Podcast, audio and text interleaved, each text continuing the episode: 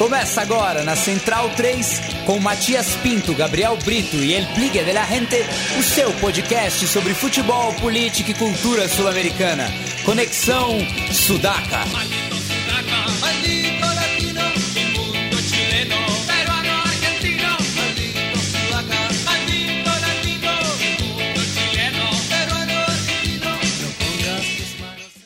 Buenas ouvintes, a Central 3 está começando mais uma edição do Conexão Sudaca, ocupando e resistindo na sua placa de áudio. Meu nome é Matias Pinto e, como sempre, estou ao lado dos meus companheiros de batalha. Na minha diagonal esquerda está ele, Douglas Muniz, o nosso ex-aprendiz. Salve, salve Matias, salve a todos os ouvintes do Sudaca. Semana cheia de Libertadores, pela, a gente vai dizer meio que pela última vez com o volume de jogos que teve. Agora o campeonato começa a se afunilar falar de Sula e de outras coisas que ocorrem nos nossos vizinhos. Pois é, e começamos na terça-feira passada, é, dia 7 de maio, né? É, que tivemos o desenrolar né, de dois grupos que já estava praticamente decidida a parada, né? A começar pelo Nacional recebendo o Cerro Portenho no Gran Parque Central, é, jogo que terminou empatado, mas valia a liderança é, deste grupo, né? Afinal, as duas equipes já estavam classificadas, tinham a mesma pontuação, só que o seu Portenho tinha um saldo melhor e com empate em um gol acabou assumindo a, a liderança de vez. Pois é, Matias, um, um Cerro Portenho bastante consistente, que a gente já pôde ver nos no jogos com, com Galo mas quem pôde acompanhar, além dos jogos com o Atlético Mineiro, as outras partidas do time na temporada, percebeu um time que apresenta que tem coisas boas para além dos experientes de sempre. O caso do Valdez é o mais chamativo, mas você tem bons jogadores jovens ali que, que compõem muito bem. Mas a mídia fez um belíssimo gol de falta. É peso pesado para algum time que possa trombá-lo na, na, na pós-sorteio tomar cuidado. Uh, tem um trabalho bem bastante sólido com, com, com o Rubeiro ali no, no comando técnico e com tempo de casa, com sequência interessante. Uh, enfim, tem boas coisas ali no, no, no, nos paraguaios e durante o jogo a gente podia acompanhar não só pela capacidade técnica, mas uh, as variantes que o, o Rubeiro tem na mão. Em relação ao Nacional. O Nacional que veio com um time meio misto, né? Até porque tem o clássico nesse final de semana que a gente vai falar depois. É, mas, por exemplo, o Berrécio não saiu do banco de reservas, né? O Kevin Ramires, que vinha de boa atuação na última rodada pela apertura, onde marcou três gols contra o Progresso, entrou somente no final do, da etapa complementar. É, o Álvaro Pereira, né, que não estava jogando tão constantemente, é, começou o jogo de titular justamente contra a sua ex-equipe no, no Paraguai, né? Enfim, estava um time bastante misturado aí, foi a campo a mando do Álvaro Gutierrez. E uma boa ideia de mescla que, que o Álvaro utiliza e, e que recebeu um pouco já do, do, do trabalho anterior do Domingos, que acabou não dando muito certo mas que ele consegue aproveitar melhor nesse momento. E aí é um momento da temporada onde o Nacional vem muito bem, nove jogos sem perder, contando tanto Libertadores e Copa e, e Apertura, e isso é muito interessante considerando a forma como o Nacional começou a temporada, com tantas derrotas em sequência, com o time jogando mal e enfim, com todas as, as perspectivas negativas. Mas eu sabe essa. É, a, a, bem na verdade, assim, que, mas, mas, na Libertadores a situação estava sempre estável, assim, nunca a classificação foi ameaçada, né? Porque já começou com duas vitórias na, na sequência. Ganhando jogos chaves em casa, contra o Atlético Mineiro, por exemplo. É, e depois perde pro, pro próprio Cerro Porteio, mas faz um retorno muito bom também. Sim, sim, bastante sólido. A, a, a, o problema estava mesmo no torneio doméstico. É, enfim, o começo foi tão negativo que, enfim, empurrou qualquer possibilidade de, de disputa em bom nível do Nacional ali em cima com, com, com o Fênix e Penharol que conseguiram largar ali bem, bem posicionados. E fica o destaque por essa capacidade do Álvaro conseguir juntar bem esses extremos em relação à idade e capacidade dos jogadores e dar um sentido coletivo bastante admirável para esse time. Acho que destaques individuais, a gente já comentou no grupo, acho que o, a segunda melhor defesa da, da do, do, torneio, apenas dois gols recebidos num grupo que se enfrenta atacantes de, de peso, um Ricardo Oliveira, um Nelson Valdez. É, E os dois gols justamente contra o seu Portenho. Sim, é. que, que é bastante marcado, mas é um time que não ofereceu chances assim muito claras para os adversários conta com zagueiros de muito bom nível. Já comentou ali no grupo o caso do Rafa Garcia, Felipe Carvalho, que é bom zagueiro, jovem ali que o, que o Nacional conseguiu pensar, que jogava no futebol norueguês. Uh, a, a boa observação de alguns jogadores que poderiam ser úteis na composição do elenco, o caso do Joaquim Arzura, de passagem por River, mas que não conseguiu ter muita sequência. Uh, a, renovar a aposta em Bergessio, manter a aposta no Papelito Fernandes, pensar um, um bom de Castro retornando do futebol espanhol, já com uma idade avançada, mas que poderia contribuir. Repatriar o Amaral, o Rodrigo Amaral que fez um lindo gol de falta, acho que vale também bastante, é um atacante de muito futuro, que pese já um, um histórico um tanto problemático em relação ao comportamento, mas tecnicamente pode aportar demais e, enfim, é um, são dois times que eu não quero ver o Palmeiras enfrentar, enfim, olhando como torcedor. Minha, minha, meu palpite de sorteio, acho que vai dar Nacional e Palmeiras, mas enfim, isso é uma outra história que a gente conversa meio que depois, mas são dois times que acho que vale olhar com muito cuidado, não dá para fechar muito que ah, o problema vai ser de repente um argentino num outro pote em relação aos brasileiros. É bom olhar para esses dois aí e do que pode vir adiante a partir de julho. Bem, e o Galo, é, que começou né, a rodada eliminado de tudo, né? É, ao menos também com um time alternativo, conseguiu a classificação né, para a segunda fase da Copa Sul-Americana, é, graças ao oportunismo do Alejandro, né, que estava substituindo o Ricardo Oliveira, que foi poupado.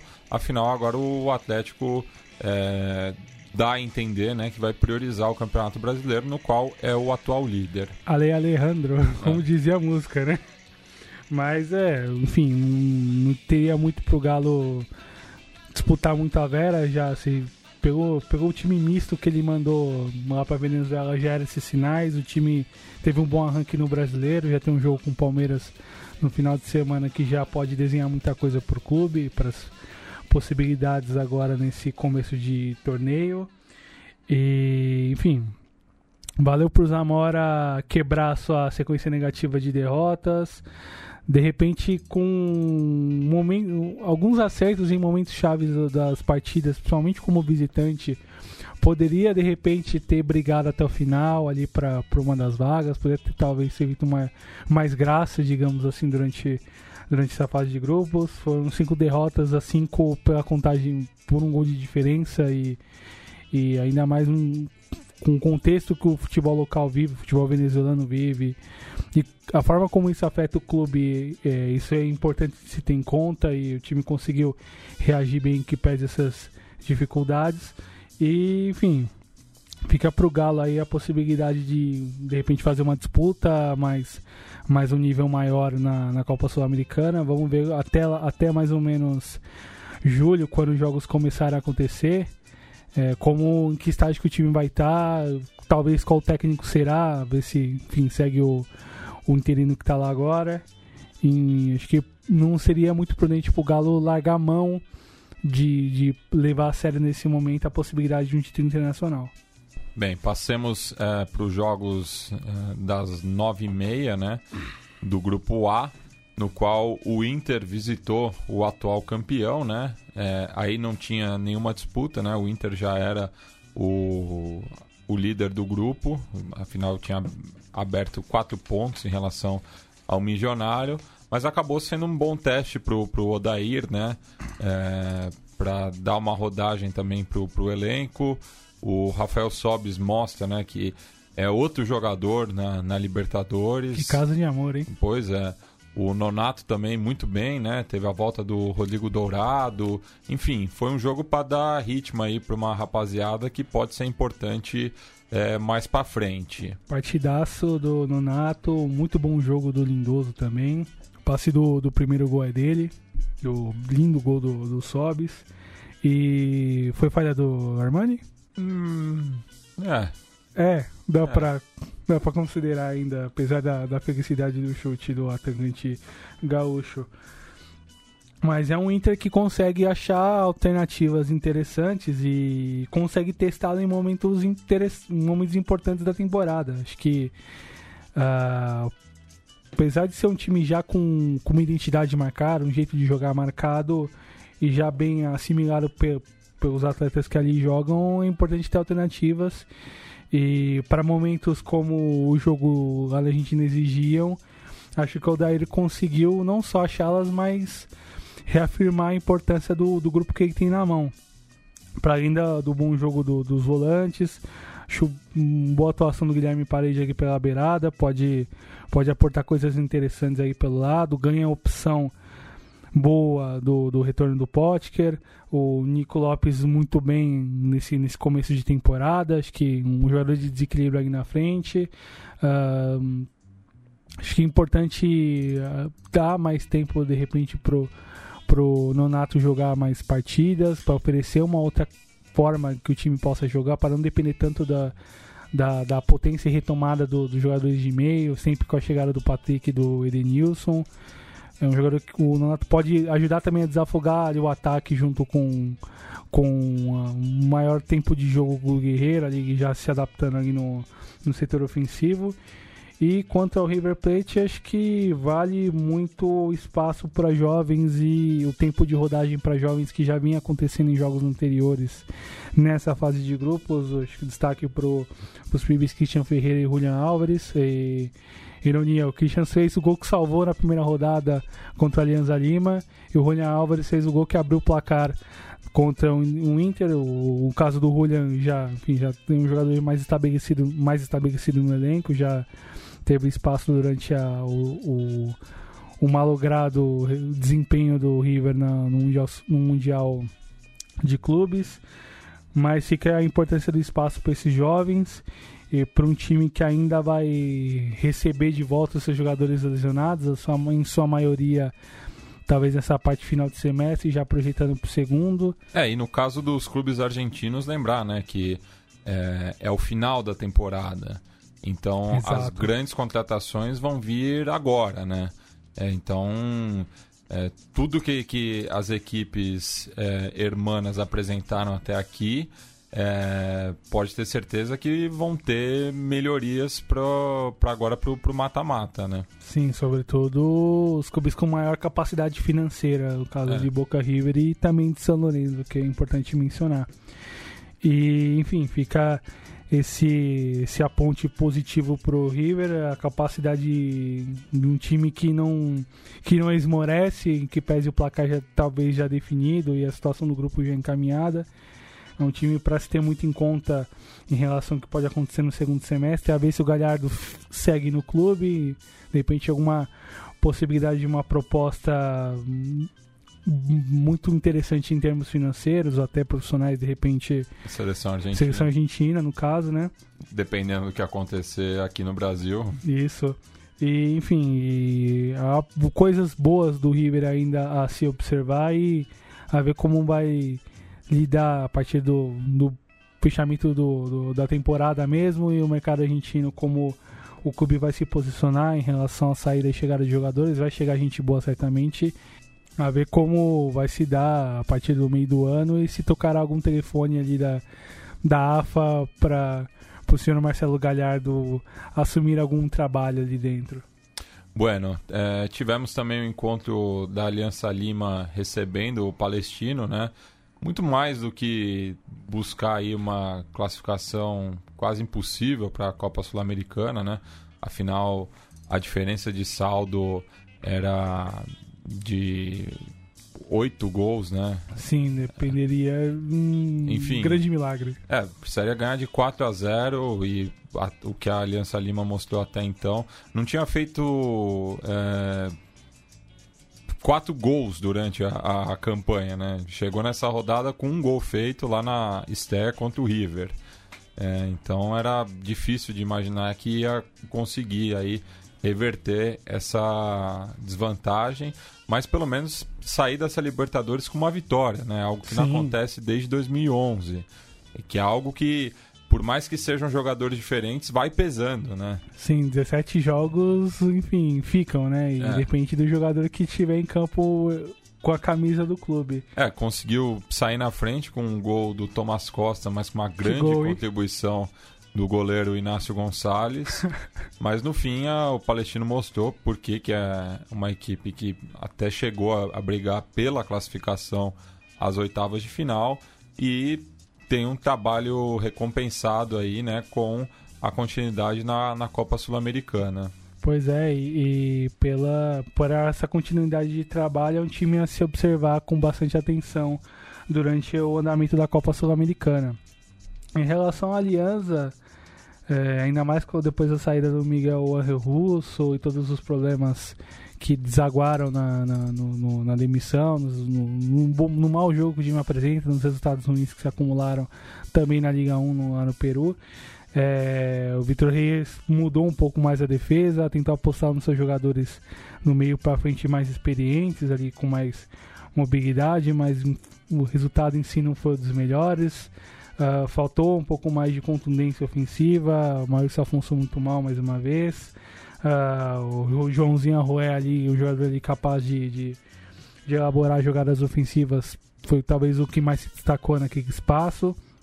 E faltou o que o Palestino tem um pouco na, no seu limite são jogadores mais importantes tecnicamente, ou como foram nessa partida. Luiz Jimenez, que é o jogador do passe, ali para clarear o jogo sempre e, e sempre muito participativo. E o Tarifem, o Renato Tarifem, um bom atacante, que fez um belo segundo gol, acho que, que não pôde ver. Veja, dois comes e uma batida muito firme na saída do Gagesse, um belo gol para para classificar de vez o Palestino, enfim, já não havia muita margem de dúvida em relação ao que os chilenos fariam e aponta para coisas interessantes uh, a ver no caso que virá do sorteio na Copa Sul-Americana. Bueno, passando agora para quarta-feira, tivemos nada menos do que oito jogos, né? Ou seja, quatro grupos aí decidindo sua sorte.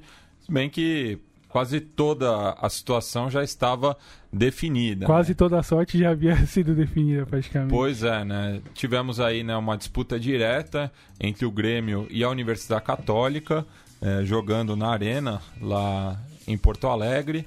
É, e o Grêmio, que fez o retorno ideal, né? 100% de aproveitamento, vinha com moral até pela vitória contra o Libertar na, na última rodada. É, e não teve muita dificuldade para vencer a Católica, né? O que parecia é, no começo aí dessa retomada que ia ser uma parada bem mais difícil. E ainda mais no contexto de desfalques, né? Acho que o mais chamativo do Matheus Henrique, que por conta da suspensão de cartões ficou de fora e era um jogador que já despontava ali para assumir de vez ali um, um espaço ali naquele meio de campo e é um jogador que dá muita fluência pro jeito que o time do Renato joga. E mesmo assim o Luan começou no banco também, né? Exato. Assim como o Tassiano que fez o segundo gol. Uhum. Mas o Michel substituiu muito bem, inclusive o passe do primeiro gol é dele, né? Uma bola lançada ali pro, pro Alisson abrir o placar. E a gente tinha comentado sobre as chances da Católica, enfim, de encontrar um time que o ataque mais seria melhor para o time chileno para conseguir se segurar e de repente sair na boa. E o time praticamente não saiu.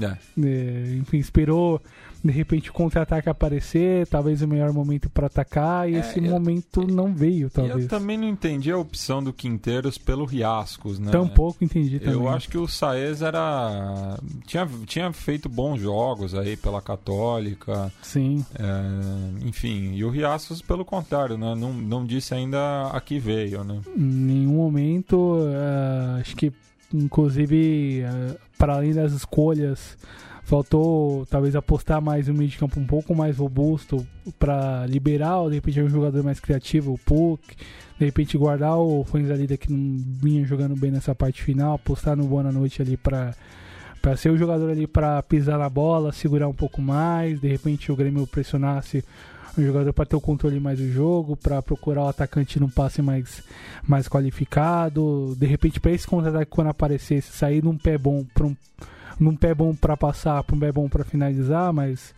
as escolhas do, do Quinteiros acabaram sendo essas e, e foram as piores possíveis ao fim e ao cabo.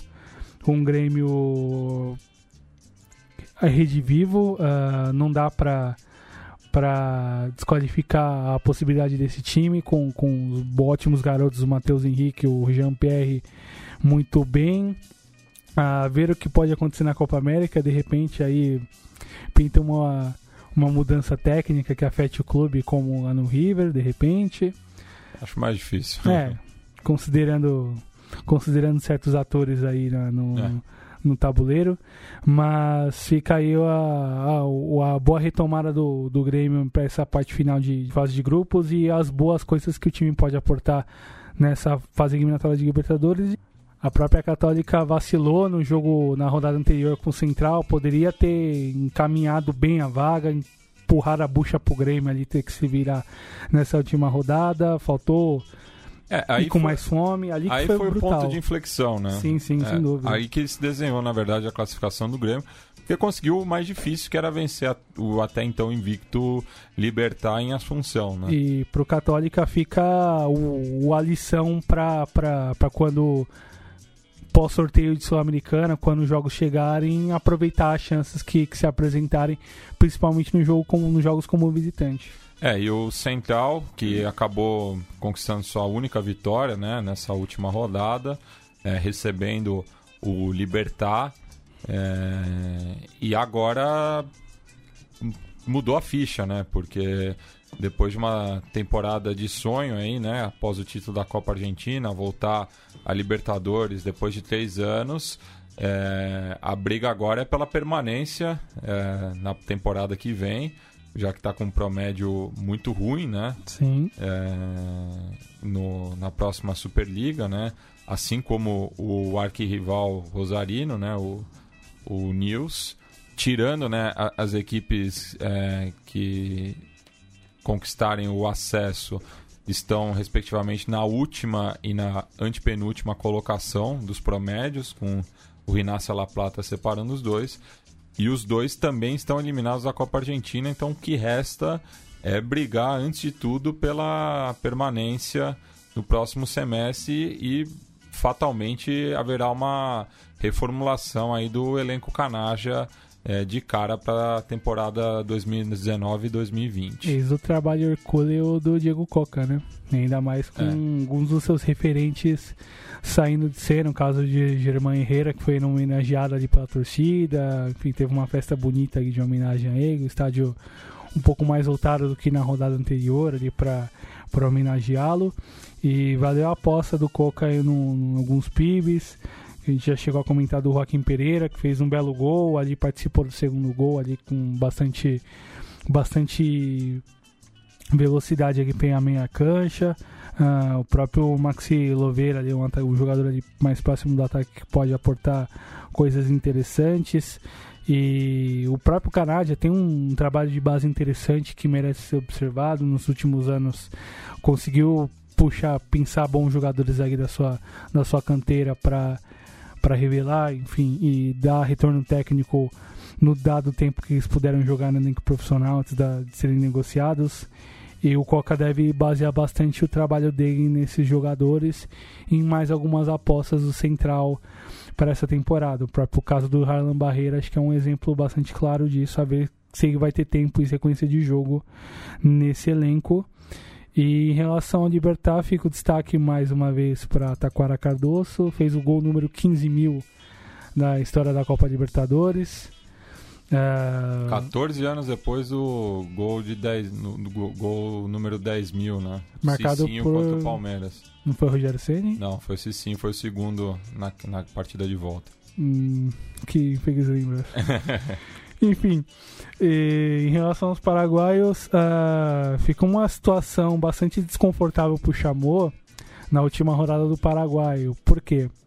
Uh, há uma regra no, na liga local que você pode escalar até quatro jogadores não paraguaios no, no time, no, no, jogando em campo. Ele acabou talvez esquecendo dessa regra, escalou um quinto jogador. O, o Libertar venceu o jogo, mas perdendo nos tribunais. Isso gera uma situação bastante desconfortável que muito se falava de uma demissão dele até antes do jogo com o Rosário, que não aconteceu ainda, mas enfim, ficou um, uma situação bastante pesada para o treinador argentino. Time em campo, ainda que pese todo o burburinho da situação, já dias depois da rodada do Paraguai conseguiu reagir bem, mas fica aí uma situação desconfortável para o técnico argentino lidar até o final do, do, do, do Apertura. Faltam ainda duas rodadas para terminar o campeonato e algumas coisas devem passar por revisão a partir do, do, dos comandantes do clube. Talvez algumas mudanças no elenco devem acontecer, mas a base deve seguir isso sem dúvida ao que deve ocorrer. E é um time que aporta muita coisa para quem vier do outro lado é bem armado, com uma base bastante sólida e que uma das minhas apostas a chegarem longe nesse torneio sul-americano. Ainda no horário das 7h15, né, tivemos talvez a grande surpresa da, dessa rodada e foi a derrota do Cruzeiro em casa para o Emelec e a subsequente classificação dos equatorianos, né, que estavam brigando aí por, por essa última vaga contra o Deportivo Lara, que perdeu em sua visita ao Huracan, que assim como o Central só conquistou sua última vitória é, nessa rodada derradeira. E o Emelec que conseguiu se suportar bem a pressão dos mineiros, que jogaram bastante tranquilos, no meio de campo praticamente todo reserva, time bem mexido ali pelo Mano em é, campo. praticamente Sim, reserva, só né? o Fábio, Fábio Léo, Edilson, Edilson, Henrique, e o Rodriguinho, Rodriguinho, que alterna aí, enfim, mas o Mano Menezes poupou bastante, né? Sim. O Thiago Neves acabou entrando é, no decorrer do jogo para recuperar o ritmo, né? Sim. Mas o Fred não foi nem relacionado, enfim, é, já estava classificado faz tempo, né? É, é, lutava apenas pela liderança geral, né? Uhum. O que pode dar alguma vantagem aí no mata-mata. É. Mas é algo discutível também. Né? Bastante. Né? É, até porque com a final única isso não garante né, a, a segunda partida de volta em casa, de uma eventual uhum. final. Mas é isso, Cruzeiro mostrando aí também que é, tem elenco, né, para brigar em todas as frentes. Né? E teve igual no lado do Davi, ali no, no, metade do segundo tempo, ali quando o Cruzeiro havia empatado e fez a blitz para fazer o segundo gol. E o Emelec acho que deve muito da classificação ao seu artilheiro Brian Angulo, Cuco Angulo, um dos atacantes mais interessantes do continente, equatoriano jovem ali, com muito com boa capacidade física, mas com boa visão de gol, habilidade para o drible curto. É um atacante que vale olhar com muita atenção para quem for sorteado para enfrentá-lo, o Emelec, talvez a ver se ele chega até a segunda fase jogando pelo clube. E, enfim, dos seis gols do Emelec na primeira fase, quatro foram dele. Assim, ele que buscou atrás, buscou o um empate, aliás, contra o Lara na, na, há duas rodadas atrás fez gol contra o Huracan. E, enfim, um atacante ali que pode incomodar e incomodou muito a defesa cruzeirense durante o jogo, principalmente na parte final, quando vintou o pênalti e fez o segundo gol.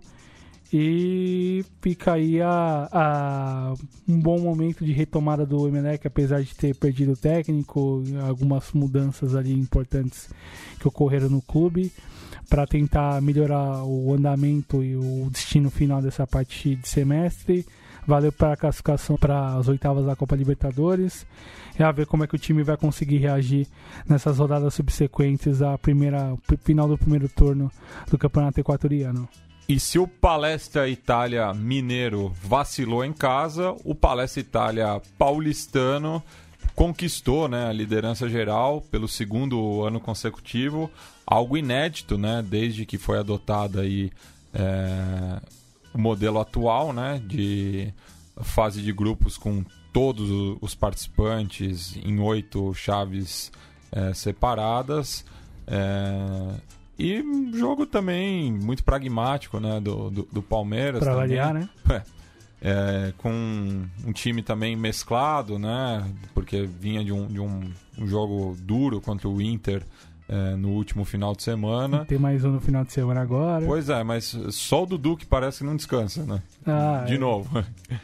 E aí é o problema, porque eu, aqui na frente o Dudu dividia algumas responsabilidades com ele. Agora é só no, no camisa 7, enfim, toda a responsabilidade de fazer algo diferente nesse ataque. Eh, em que pese a lógica a presença bastante importante do Gustavo Scarpa com gol, com, com boas jogadas aí no tempo que ele pôde estar em campo. É, e mostra um bom momento, né? Do, Sim. do ex-meia do Fluminense, É, né? Que mal entrou em campo, já converteu o gol da vitória e que garantiu a liderança geral. Com o Monetti, que enfim, é um goleiro um tanto, tanto não confiável. E o pese- Torico no banco. Pois é, aí fica essa questão aí, esse amor platônico do, do Almiron em relação ao Monetti, vai entender, né? Enfim. E.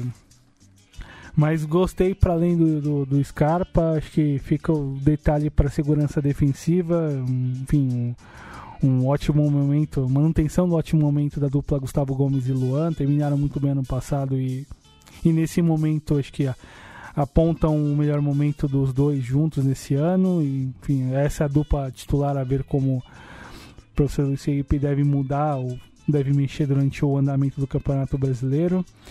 Ah, um com o São Lourenço que veio mais mexido, tá apostando em três zagueiros ali. ah, com um time um pouco mais veloz ali na frente, mas que não conseguiu agredir. O Fertoli e o Reniero ali não, não conseguiram se entender, foram facilmente contidos pela dupla de defesa, tinham problemas na marcação ali, e principalmente na, na capacidade de retomar a bola, e aí é um problema que o, que o Almirão vai ter que lidar e tentar resolver até o começo da próxima, tempo, tempo, da próxima temporada argentina, a ver se ele vai seguir no, no comando técnico, eu acho um, pouco difícil ainda que a confiança dos dirigentes argentinos se mantenha, ou nas palavras dos mesmos. E acho que não dá pra, ainda assim, que pesa o final de temporada ruim dos argentinos, descartar o que pode vir a partir do segundo semestre. É, enfim, o final de temporada foi horrível na liga local, as vitórias praticamente se centraram só na Copa Libertadores, e mas enfim, não dá para descartar um time com um peso do, do, do, do próprio São Lourenço. Em relação ao Palmeiras, é um time que é o velho parto para conseguir criar jogadas ofensivas, é algo que, que é entediante algumas vezes, incomoda de, de ver, ainda mais quando, quando você percebe que o time não consegue desfrutar, não consegue jogar e com jogadores que tem não dá para para achar que isso é legal, acho que tem um certo limite e algumas pessoas, enfim, não conseguem aceitar, enfim, talvez o estilo do Felipão seja esse mesmo, e o é, mas vale exerc- o exercício da cobrança para algo além, para que o time consiga oferecer coisas boas quando o mata-mata chegar e quando os jogos aumentarem em relação ao seu nível de dificuldade. E, bom, a ver o que pode vir de sorteio, já fiz as minhas apostas, acho que vai dar. Tá, acho minha suspeita é que dê Palmeiras e Nacional e, enfim, vamos ver se a gente consegue quebrar essa zica. O Nacional é um time talvez de outro desafio, mas tem que ver o que pode acontecer no sorteio que ocorrerá na segunda-feira. E fica aí a, um desafio pro Felipão tentar melhorar um pouco mais em relação ao que o time pode oferecer nesses meses ou nessas semanas, projetando a, os oitavas de final da Copa Libertadores. Bem, e também tivemos. é, não chega nem a ser uma surpresa pelo que foi mostrado até aqui, né? Mas o Júnior Barranquilha decepcionou de novo, né? Mais ao ser vez. derrotado pelo Melgar é, no estádio metropolitano Roberto Melendes. É, e fica fora né, da Sul-Americana, que poderia ser um- um- uma injeção de ânimo aí para o semestre que vem, né? Porque no próprio campeonato nacional, como a gente vai falar adiante, é, conseguiu a classificação, mas está numa situação é, difícil pelo retrospecto, né? Vinha de nove jogos sem, sem vencer, sem vencer, assim, É. no- contando no, no, no- durante o durante a Liga Colombiana e, enfim, os jogos da Libertadores acabaram aumentando esse número. E um time muito mexido. Retorna a Julio Começanha, que é algo bastante interessante que a gente vai comentar mais à frente. Mas. A gente tinha cantado essa bola aqui. pois é, pois é. Depois da breve experiência dele no Colón. que eu digo os jogadores argentinos, né? É. Mas fica aí a, a, o, o, talvez a, o exigência pro, pro Começanha ter que mexer em algumas coisas no elenco e certamente o fará após a participação no, no, na apertura. Enfim, começa do zero para os oito que passaram de fase na, na liga local. E agora, com um tempo projetado só para o torneio, isso deve acontecer.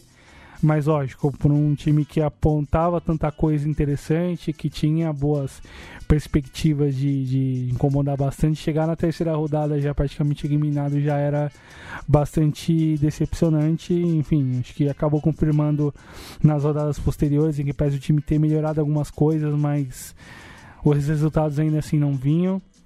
Uh, jogou sem seus principais referentes, o caso do Luiz Dias ficou de fora por lesão, o caso do Ma Matias Fernandes, enfim, não teve espaço, não teve tempo de jogo, muito estranhamente. E, enfim, talvez não deva ficar para o segundo semestre. E para os peruanos fica uma boa história do meu lugar nessa Libertadores. Uh, enfim, superou desde lá, desde lá de trás, adversários mais mais de mais peso, de mais qualidade técnica. É, era o menos favorito, né, para ficar com essa vaga via pré-Libertadores. Sim, e conseguiu ir superando, apresentando bom futebol, jogando bem, conseguindo executar aquilo que acreditava em bom nível. O Pautaço consegue emplacar esse bom trabalho no, com os peruanos. Vai com sete pontos, termina com sete pontos e uma chance de repente um sorteio razoável na segunda fase pode de repente fazer um pouco mais de graça na Copa Sul-Americana e a ver o que virá após o sorteio. Lógico que é muito cedo para dizer, mas o meu lugar foi uma, um dos times interessantes que eu consegui que eu pude ver nessa fase de grupos que certamente não teria tanta possibilidade para disputar até o final, mas pela margem de pontos que alcançou e pela forma que jogou, acho que fica um bom trabalho ali já demonstrado em campo e que há formas de formas diferentes de se jogar, com mais que talvez você não tenha tanta quanto repertório em relação ao nível de jogadores e qualidade técnica, você pode jogar de outras maneiras e procurar alcançar coisas interessantes de outras maneiras, viu, senhor Luiz Felipe? Agora passamos para o grupo D, né, que talvez fosse o mais aberto, né? Afinal, o San José ainda tinha chance de classificar para a Copa Sul-Americana, uma missão mais difícil, mas você não tinha nenhum classificado às oitavas de final, né? É, e inclusive com um, um duelo entre os favoritos a essa vaga ali no começo, né? Mas claro, a LDU deu uma arrancada na, no retorno e conquistou essa vaga, né? Com dependendo só de si, né? Venceu o San José por 4 a 0 em casa, Sim. podendo até ameaçar ali a, a liderança do Flamengo depois. E mas justamente, né, quando a LDU faz o primeiro gol na Casablanca, o Flamengo tem o Pará expulso. Aí e, e a situação sim, complica. Sim. E em relação ao jogo da LDU, quanto gol perdeu o senhor Nangonó? Perdeu gol demais o atacante equatoriano. Uh, enfim, isso acabou gerando uma situação ali muito, muito complicada, porque, enfim, o time precisando ganhar, time conseguindo criar chances atrás chances, jogando bem e tal. O San José praticamente não oferecendo chance alguma de, de resistência e precisando de uma vitória simples para classificar e, e, o gol não sai, o tempo passa. Tanto é que os gols acabam vindo já na metade da segunda etapa, praticamente a metade da segunda etapa em diante, quando enfim, a, a porteira abriu após o primeiro gol, com falha do Lamp, que enfim não não conseguiu. É, desde que foi pro Boca, não repete as atuações, né, que o credenciaram para a seleção boliviana. Sim, sim, enfim, acabou primeiro gol com falha dele, gol de Christian Martinez Borja. Um, alguns, alguns torcedores flamenguistas lembraram desse nome com, com algum pesar. A Luca Ibelandi se lembrar uhum. desse atacante que passou de maneira bastante funesta em 2010 no clube, enfim, que marcou muito pouco e deixou a torcedores flamenguistas muito irritados, mas fica, enfim, a boa atuação em campo de Anderson Julio com três belos gols, enfim, um jogador ali que não dá pro, pro Repeta abrir mão, de Kaisa muito bem de novo ali, coordenando as ações ofensivas, acho que não dá para discutir mais a posição dele e a titularidade principalmente, aí eu vi também bastante ativo no jogo, uh, enfim, a ver como vai lidar com a questão Anangonó, que saiu ali com uma um tanto desconfortável e descontente com a, com a sua saída ali no segundo tempo. Uh, acho que as chances de mudança no elenco do, do Pablo Repeta, ver como vai se, se dar algumas movimentações no mercado. Dizem que o Antônio Valência pode voltar para o futebol equatoriano.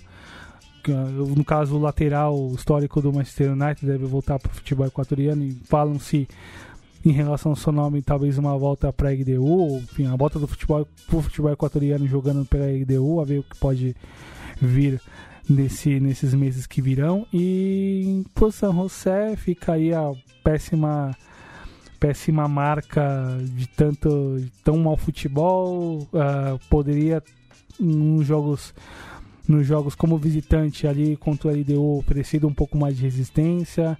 Contra o Flamengo saiu essa resistência, mas enfim, não conseguiu uh, responder muito bem às exigências que o grupo já mostrava já desde o sorteio. Enfim, já era um pouco óbvio a sua eliminação em relação ao que foi apresentado em campo já ao final do primeiro turno.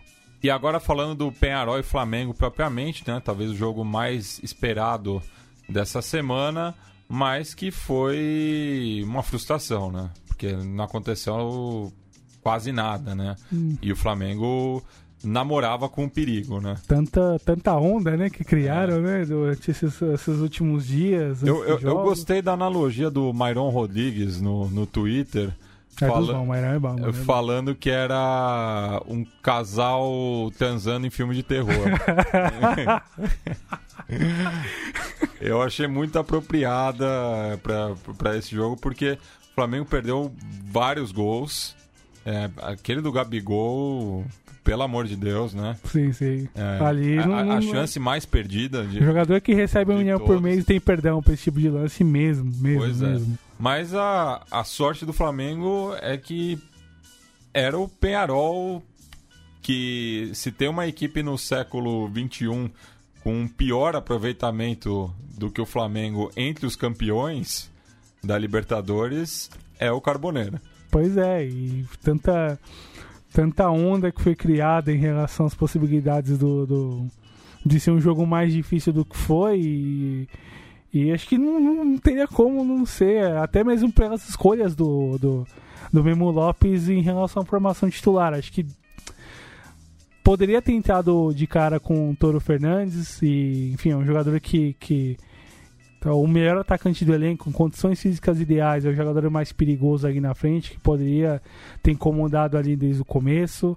Uh, achei muito estranho não ter entrado de titular, entrou com o Darwin Nunes pela beirada com Mal, o Viati por dentro. Nossa, Mal. meu Deus, meu Deus. E depois daquela encarada que o Coelhar deu, ele não viu mais a bola. Né? Pois é. Sentiu muito. Uhum. É, o Brian, Brian, Fern... Brian Rodrigues, eu confundo com o Brian Fernandes. E, enfim, apareceu. Foi um dos jogadores que mais apareceu ali no ataque, incomodou quando teve a bola nos pés. Um jogador ali com, com muita capacidade de decisão técnica, de, de potência, velocidade, bom drible. Uh, poderia ter entrado com o Canóbio também, mas. É, e daí eu enfim. puxo a orelha do Memo Lopes, né? Porque se eu tinha elogiado ele no Maracanã. Cuidado para não fazer o penteado ali, é. Tá estiloso, né? Se eu tinha elogiado no Maracanã a opção, né, pelo doble 5 com o Gargano e o Guzmán Pereira, esse jogo não tinha necessidade. E não, não mesmo. E, É. e principalmente no- na, na condição após a expulsão do, do Pará. Não dá mesmo pra segurar os dois. Liberam dos zagueiros, se fosse o caso, pra virar atacante ali pra disputar ali na frente, Porque aproveitando demorou, de- demorou quase 10 minutos pra tirar o, o Gargano e justamente o, entrar o Canôbio, né? Depois da expulsão do lateral rubro-negro. Sim, e, enfim, para ainda as escolhas péssimas do, do próprio Memo, outras escolhas ruins do, do, do Abel, ah, mas fica o destaque positivo ali individualmente. O trabalho dos dois técnicos não foi bom para o jogo, mas fica o destaque individual para Everton Ribeiro. Sim, me- melhor em campo do melhor Flamengo, em campo. chamou a responsabilidade. Apareceu bastante, somente nos momentos mais tensos. Nessa Libertadores ele estava presente. No jogo contra o Penharol foi o melhor do Flamengo, junto com o Coelar, de novo muito bem no, no jogo lá no É que Uruguai. o Coelhar é chovendo molhado. É, né? a gente sempre É comenta. uma regularidade assombrosa. assim. Sim, sim. Ali num, num time mal montado. Imaginei num time mais. Um time melhor encorpado, um Flamengo melhor encorpado com, com jogadores que tem ali próximo. E você comentou do Myron, acho que eu gosto do trabalho do pessoal do Futuri. Acho interessante aí as discussões e que pese algumas discordâncias que eu tenho. E, enfim, acho que fica o, o que o Flamengo apresentou de bom, mas as exigências para encarar as oitavas de final são outras. O campeonato muda, eu acho que o Abel sabe disso, o elenco deve estar a par dessa, dessa, dessa mudança que deve vir independente do adversário sorteado. E em relação ao Penharol, eu fiz um levantamento, essa coisa do- da, da dúvida. É, outros times ficaram com 10 pontos no, É, isso, a, a- imprensa uruguaia bateu bastante nessa tecla, né? Sim. O Penharol, com o desempenho que ele teve, né, com 10 pontos e um saldo de dois gols, ele se classificaria no grupo B, é, no lugar do Emelec, no grupo C, na frente do Olímpia e do Godoy Cruz, Sim, no grupo F, é, ele passaria do São Lourenço pelos gols pró, uhum, porque o São Lourenço também terminou com saldo 2, mas fez 4 gols apenas. No grupo G, na frente do Atlético Paranaense.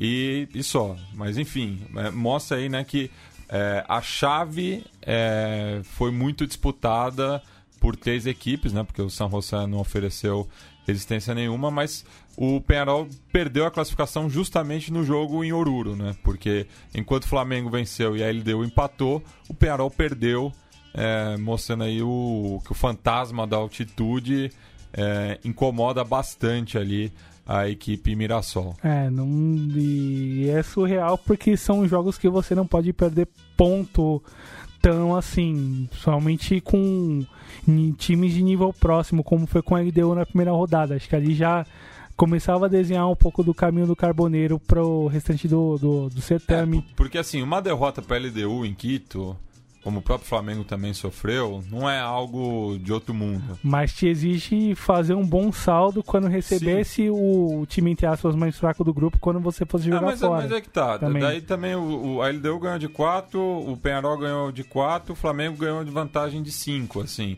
Eu acho que não, não eu eu acho que é, é mais decisivo a, a, a derrota em Oruro do que o desempenho em casa contra o São José.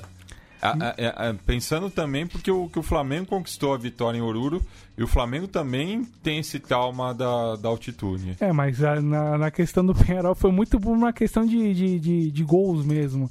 E aí é um pouco a lembrança do que a gente comentou no jogo com o São José. Fez 4x0, goleou, melhorou o saldo, mas poderia ter feito mais, perdeu pênalti. Sim. Teve muitas chances ali pra aumentar mais o placar, de repente ir com tranquilidade para os jogos posteriores, de repente o empate poderia ter dado a vaga para os dois e o São ele deu o goleano mesmo, o São José não passaria. E nessa lembrança desses times que fizeram 10 pontos, alguns não conseguiram passar. E nesses levantamentos que eu fiz, assim, pesquisando de 2000 para cá, é quando entra 32 times e com dois passando de grupo, a gente teve um caso num time que superou os 10 pontos e não passou, que foi o Audax Italiano em 2007, com grupo, com, São Paulo, É, São Paulo, Necaxa e Alianza e Lima. Aliança Lima. Eles fizeram 11 pontos e não passaram. São Paulo passou, acho que na diferença do, de gols. Sim, né? foi na última rodada. Isso, e sempre marca 10, 11 pontos, você fecha, mas às vezes nem sempre, né? É, não, o, o, o- nem 12. É, é, é, Às é vezes, porque é. você pode ter um triplo empate de 12 pontos.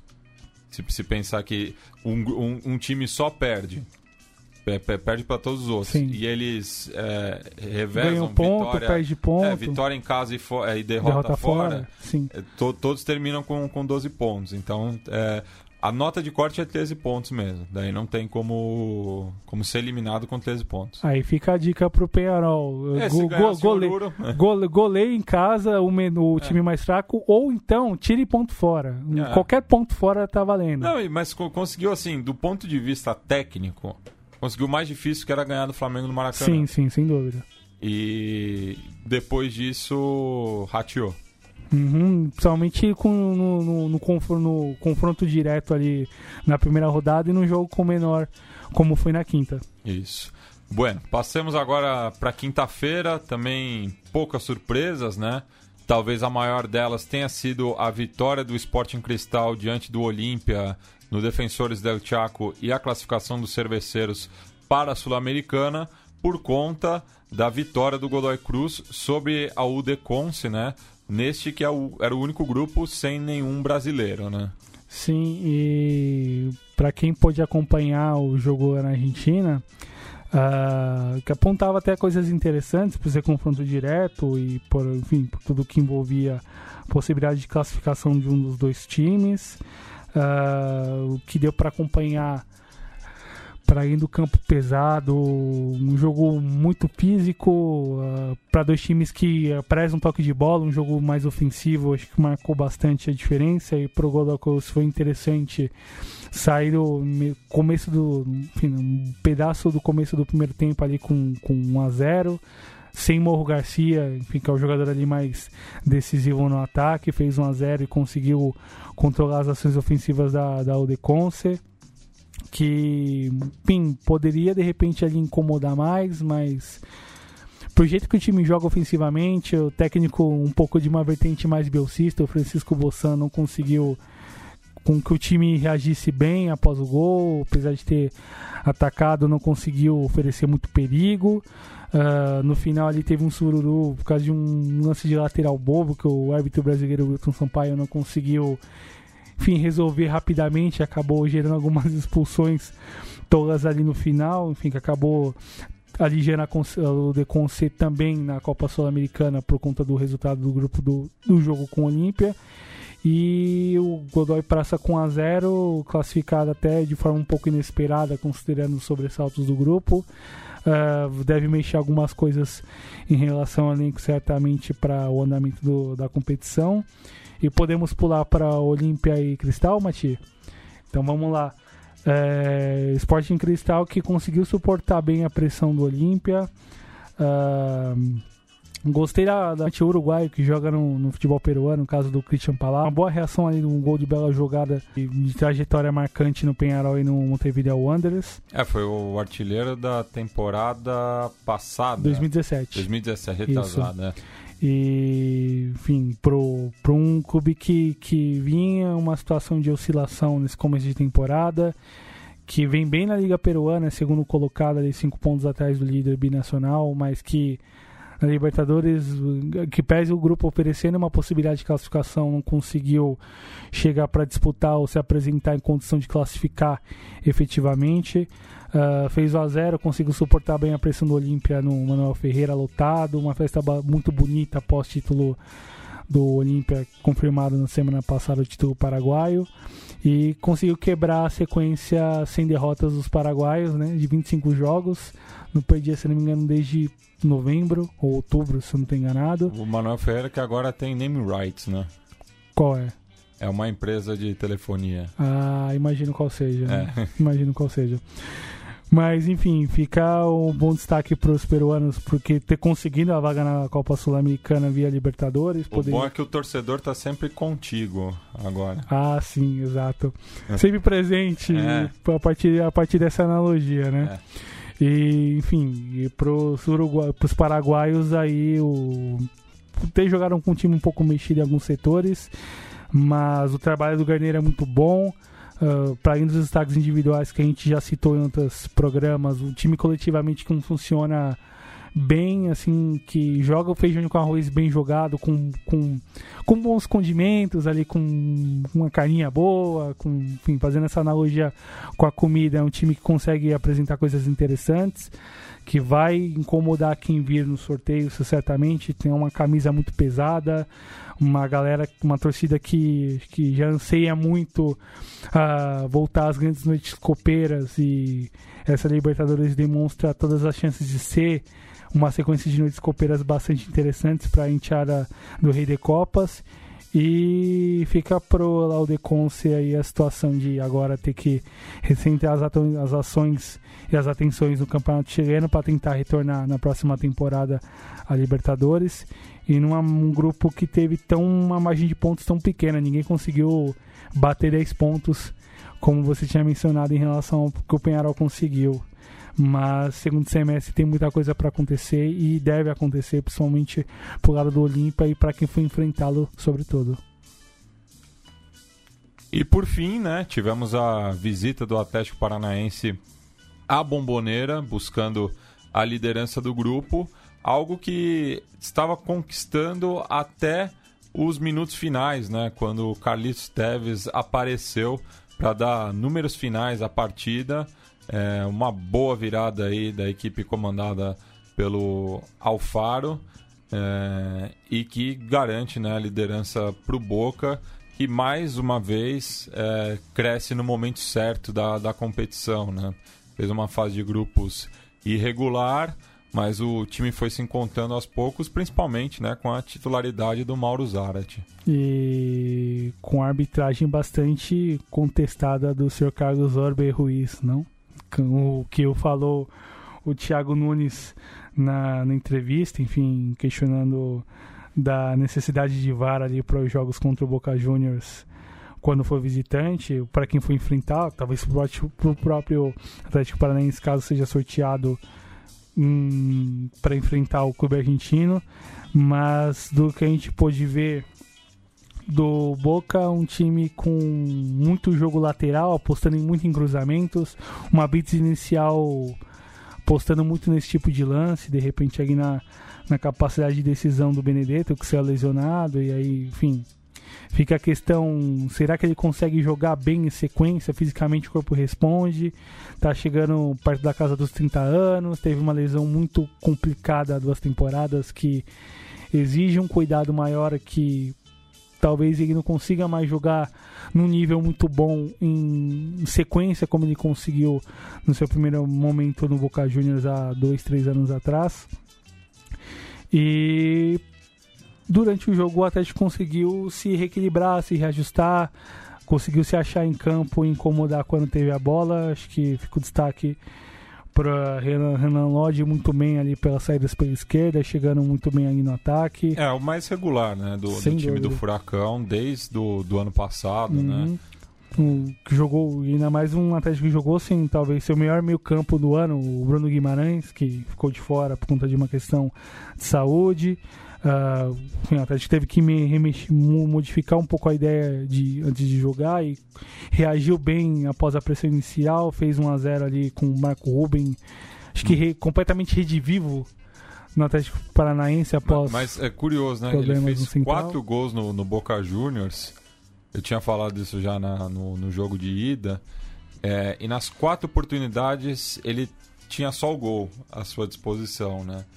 É, não, estou tirando os méritos dele, Sim. mas assim, mostra justamente até o, o, bom posicionamento dele, né? De, de antever a jogada aí, mas o, em nenhuma das vezes ele teve que desviar a bola do Andrada. E como o Atlético é bem treinado, porque é só empurrar, é. assim, não é só.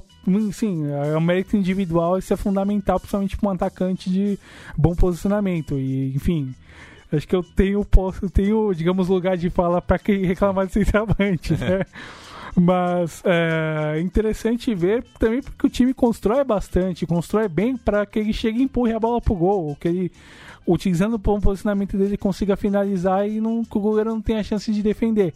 Lógico, teve a falha do Andrada no gol, no, no, nesse primeiro gol contra o, contra o Boca Juniors essa semana. O Boca conseguiu reagir um pouco mais vamos que vamos, pressando o Atlético ali atrás, expulsando o Wellington, condicionou o jogo de vez.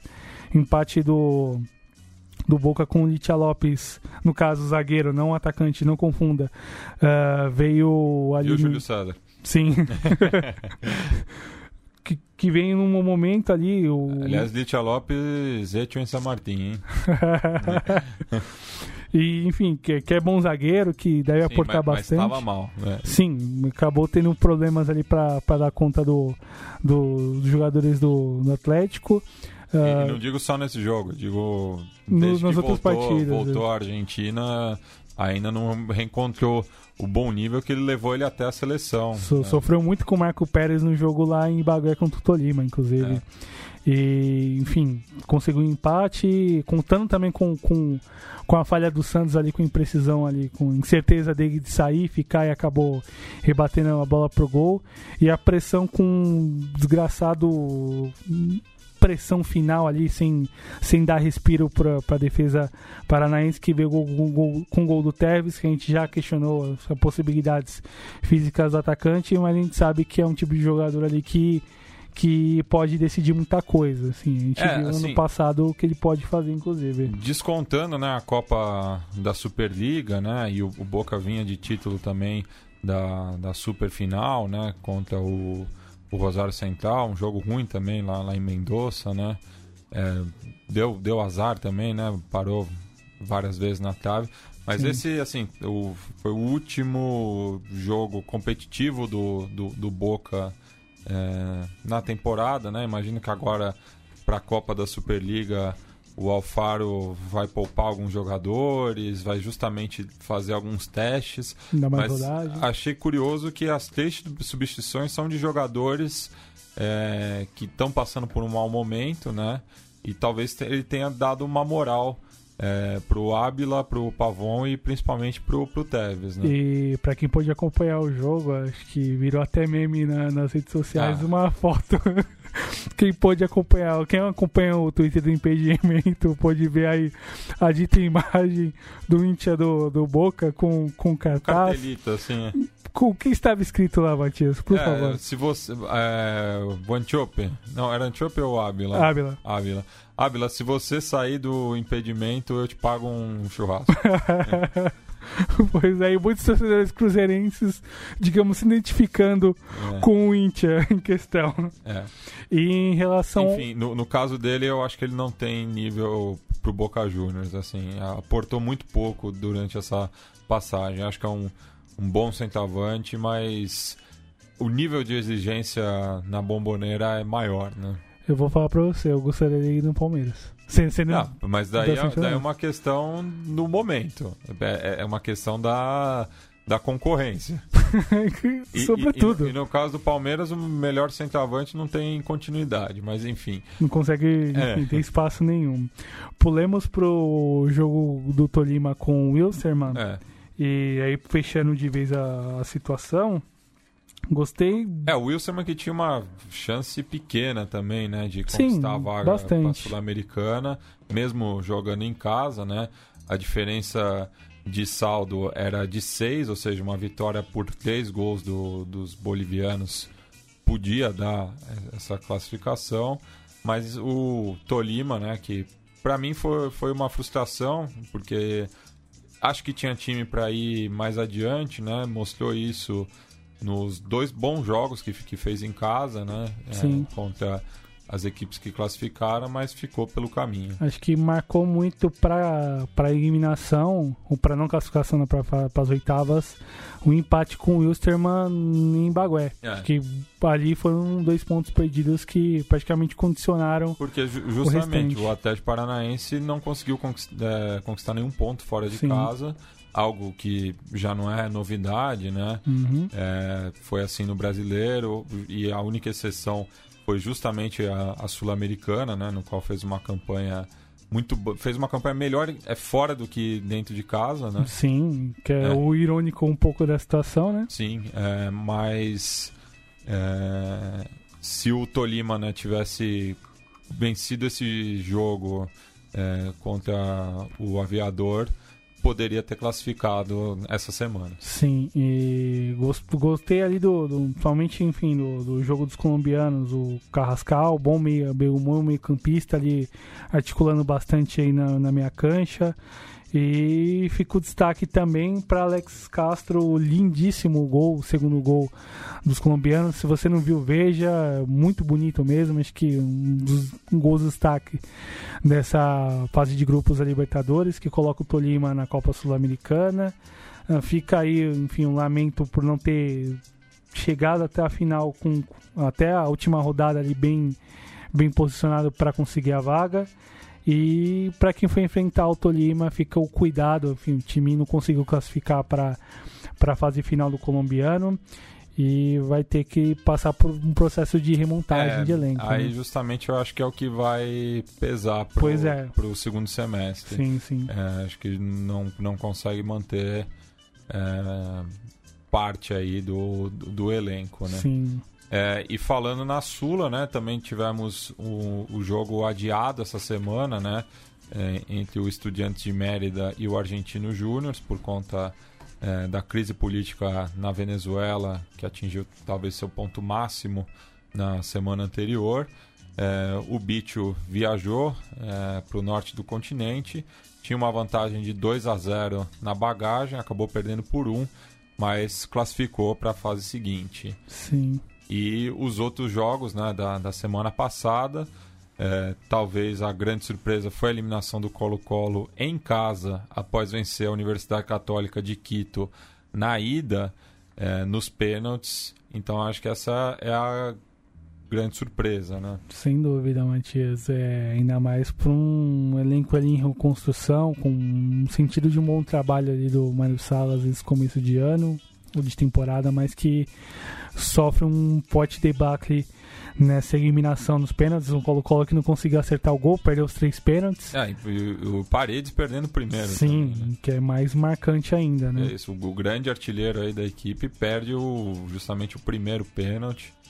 E sem falar que a, o, o Onia já tinha perdido para os equatorianos. Sim, e aí, enfim, aí isso praticamente botou botou os compradores seguintes do Colo-Colo em uma posição até de maior exigência para conseguir recuperar o time naquela disputa que acabou não acontecendo e passou a Universidade Católica com justiça, fez um segundo jogo muito bom, muito melhor que o, que o mandante e vamos ver o que virá em relação aos potes da divisão de sorteio a partir da segunda fase.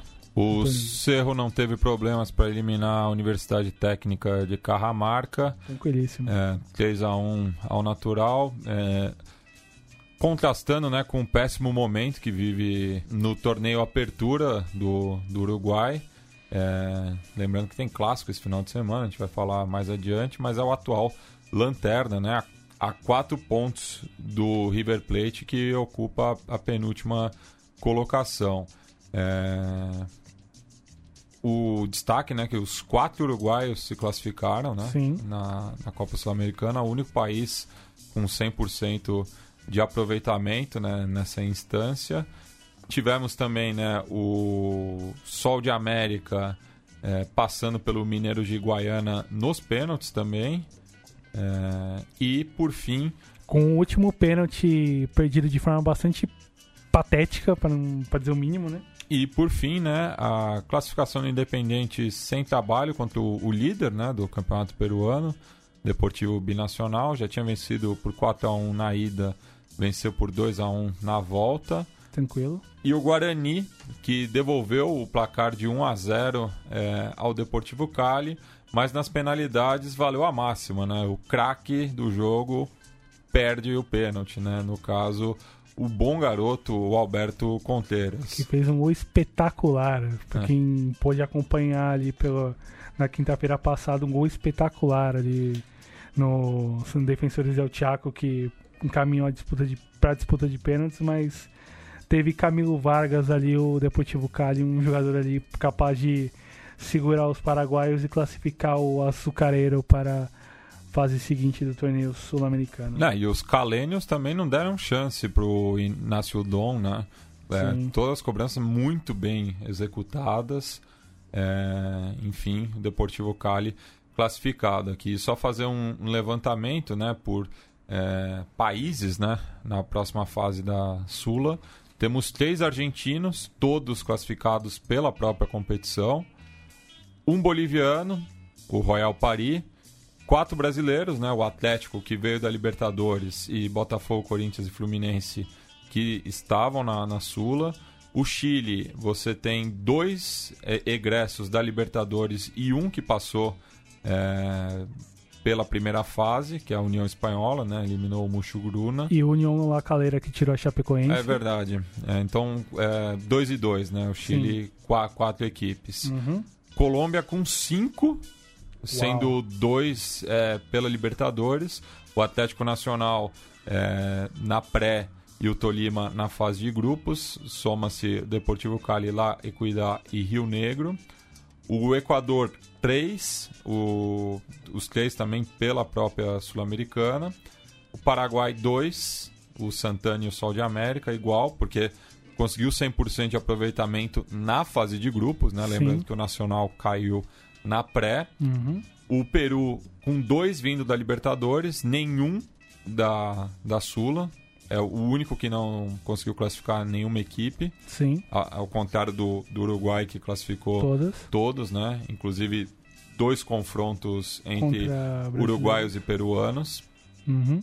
E o Uruguai citado, né? Tem o Penharol que veio da Libertadores e os outros quatro da própria Sula. Por fim, a Venezuela com o Caracas e o Lara vindo da Libertadores, a equipe da capital da pré e o Zulia que passou adiante. E, enfim, pela divisão de hipóteses aqui você pode ter jogos bem interessantes, considerando o que pode vir de sorteio. De repente, um Botafogo e Fluminense. Seria Olha só. muito interessante. Ou, É, o Botafogo fez uma das melhores campanhas, né? Ganhou a ida e a volta. sim, uma- um Atlético Nacional e Deportivo Cali, que também seria chamaria bastante atenção. Enfim, tem o Deportivo Lara ali, né, uma rivalidade um pouco mais venezuelana. Enfim, tem um Palestino e União Espanhola, um clássico Clássico de, de de Colônia. colônia. Enfim, você tem possibilidades bastante razoáveis aí pro sorteio. Vamos ver se A- elas se Argentinos cumprirão. Independente também, né? Sim, boa, É. bem lembrado, bem lembrado. Sim, É. tem boas, boas possibilidades É, em e- jogos interessantes. E o Penharol que pode pintar no caminho de um dos brasileiros também, né? Exatamente. Ou o próprio Atlético Mineiro também, né? Enfrentar o Fluminense, quem sabe. É, considerando pela, pela possibilidade de divisão de, de divisão de hipóteses, e aí fica a dúvida. Vai ter já direcionamento de chave ou vai ter um novo sorteio das oitavas? É, eu acho que já é direcionado. Hum, Se eu não me engano, acho que esse sorteio já é. já direciona como nas oitavas da Libertadores também Sim, já sim. direciona. É. Então, enfim, já, já dá pra ter mais ou menos uma luz do que deve vir após segunda-feira. Bueno.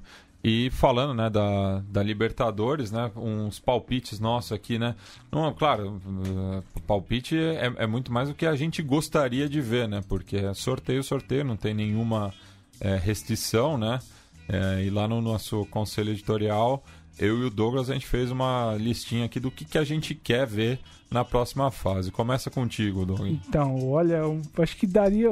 Meu palpite não é um desejo, confesso que não é, mas é um palpite, assim, por feeling. Lembrando que ano passado eu acertei dois dos oito jogos. Vamos, vamos ver. Vamos lá: Palmeiras e Nacional, Cruzeiro e Atlético Paranaense, Inter e Emelec, Cerro e Godoy Cruz, Libertais e River Plate, Boca Juniors e São Lourenço, eh, Flamengo e LDU e Olímpia e Grêmio. Ah, Acho que bom. jogos pesados ali pra, pra já. Al- Alguns jogos aí com, com rivalidades antigas, né? Olímpia e Grêmio, é, chama bastante atenção. Hum. Libertar e River Plate, lembro da Libertadores de 2006. Sim. Boca e, Cru- e São Lourenço. Enfim, o São Lourenço é meio que paparam boca. É, Enfim, enfim, eu, eu Palmeiras e Nacional, como a gente é, é, Dois- infelizmente, freguês do, dos uruguaios. 2008, 2016. 2009, 16 e... Né? Ah, set- 2009, é verdade. é. 2009, 16 e 71, se eu não me engano.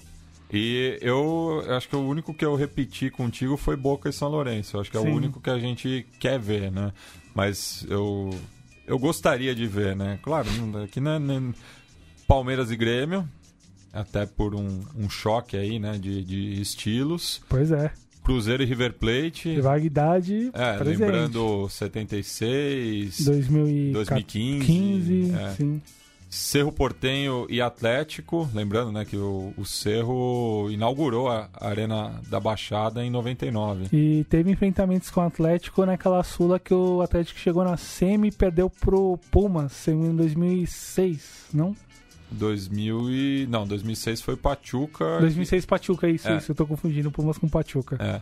Se não me engano, eles se enfrentaram nas fases Sim. anteriores. É, Internacional, uma rivalidade muito forte, né? Final de 80. Imagina quantos gremistas estariam Pois é, ali. né? teve aquela dobradinha 2006-2007 pela Sim. fase de grupos. É, e, o- e 2007 e 2006 também nas oitavas, né? É o famoso duelo entre Edgley e um jovem chamado Luiz Soares, né? Pois é, que comeu grama. Exato. Libertar e Godoy Cruz, porque eu acho que é o confronto mais in- intranscendente. Então, tanto é. faz. É, Flamengo e Emelec. Eu acho que meio na chave que você colocou Inter e Emelec, que é um confronto bastante constante, né? Sim, sim. E por fim, Olímpia e LDU. Sim, olha, É. eu jogo muitas, muitos confrontos de rivalidades ali históricas recentes entre esses entre essas duas apostas. Vamos ver o que vai acontecer segunda-feira. É, e lembrando agora de um confronto do passado que voltou a acontecer, né? É, não dá pra deixar de lembrar daquele Penharol e Flamengo de 99 pela semifinal da Mercosul, na qual o Flamengo ganhou a ida por 3 a 0. Na volta o Penharol até abriu o placar, mas o Flamengo virou e o Penharol buscou a, a virada novamente Sim. no finalzinho. Mas depois, né, como Não poderia é, deixar de Não ser. poderia deixar de ser. Ali no Estádio Centenário, o pau comeu, né? então vamos aí ao nosso quadro da memória.